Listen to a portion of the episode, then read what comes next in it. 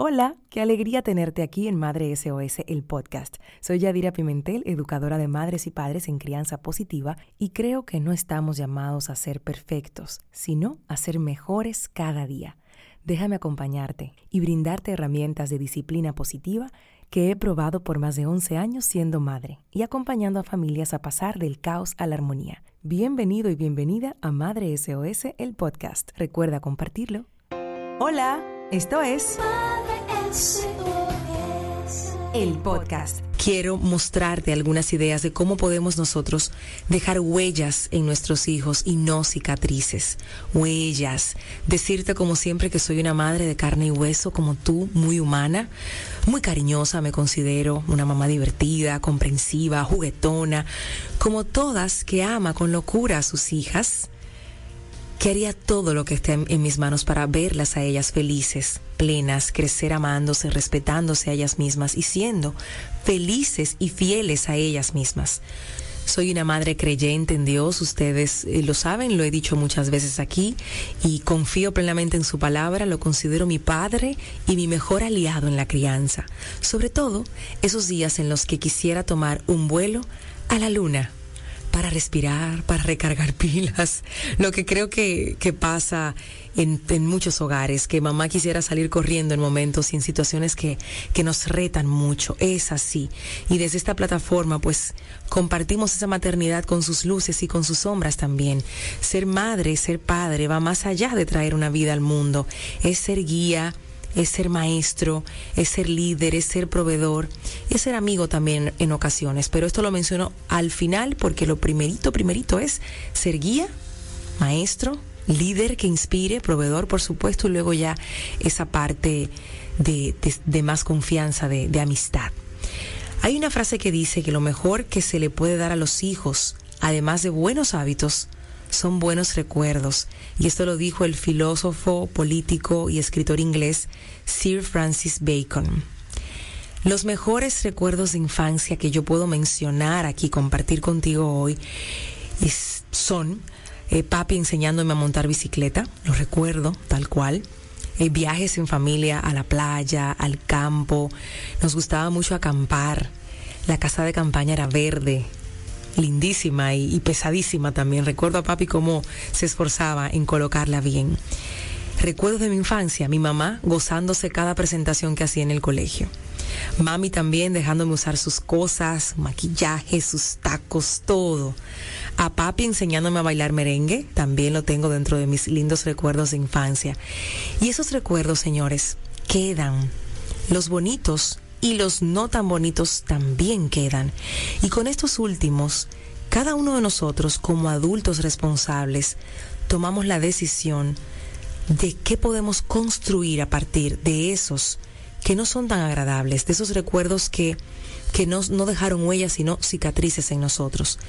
Y genera y, y se necesita mucha conciencia y mucha sanación para uno poder moverse del lugar. Quiero compartir hoy contigo cinco maneras de que tú dejes huellas en la vida de tus hijos y no cicatrices. Y fíjate que también quiero hacer un paréntesis. Van a existir esas cicatrices.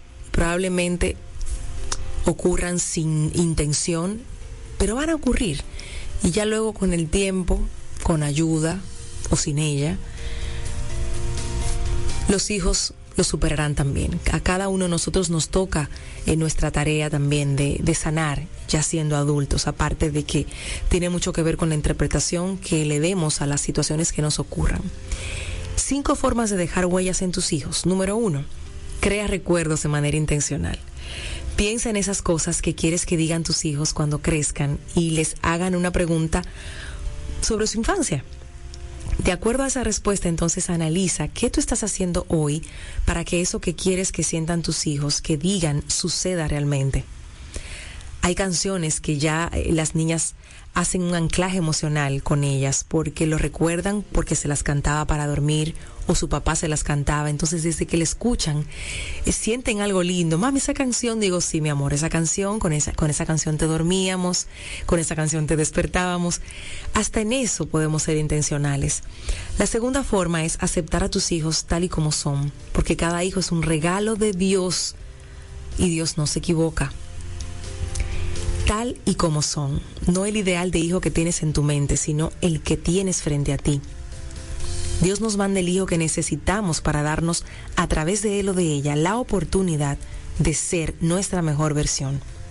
Marta Alicia Chávez habla en su libro Tu hijo, tu espejo, que es uno de mis favoritos, de dos tipos de hijos, el hijo maestro y el hijo oasis. El hijo maestro es el que más te reta, posiblemente el que más se parece a ti, y el oasis es el que lo coge todo tranquilo, si mami, si papi, chévere.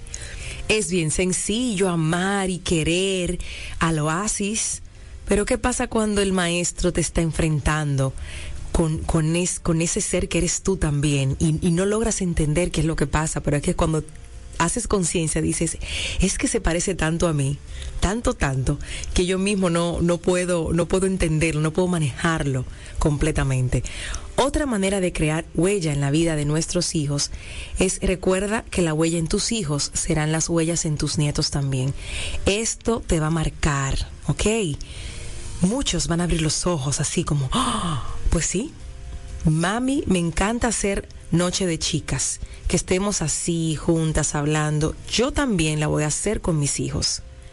Eso me dijo Yalía en una ocasión. Y yo me quedé pensando, dijo, wow, es, es algo sencillo. Los viernes seleccionamos una serie o una película, nos acurrucamos para verla y la pasamos tan bien.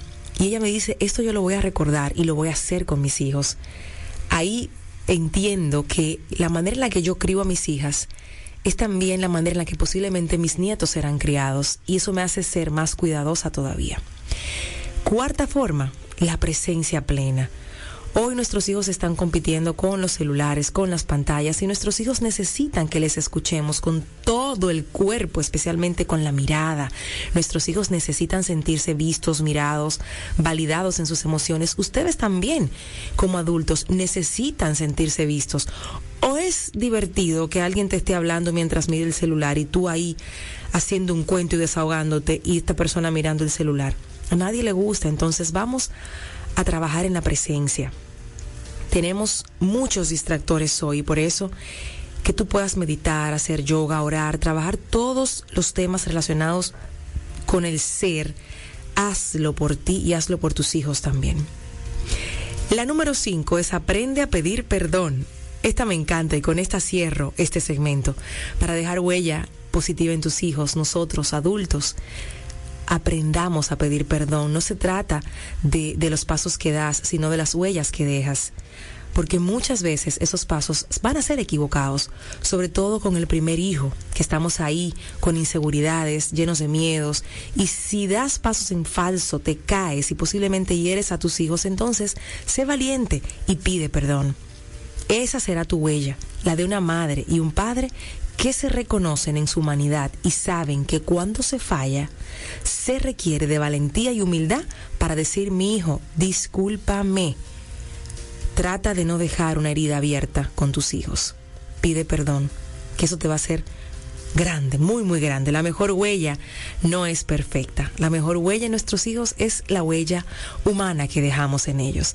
Así que te dejo estas cinco maneras para dejar huella en tus hijos y la invitación es a que seamos cada vez más conscientes del valor que tiene nuestra misión de criar y la la podamos asumir con alegría, con compromiso. Aquí estamos para ayudarte. Es una labor con fecha de inicio que no tiene final porque aún después de la vida seguimos con nuestros hijos precisamente en esa huella que dejamos en ellos.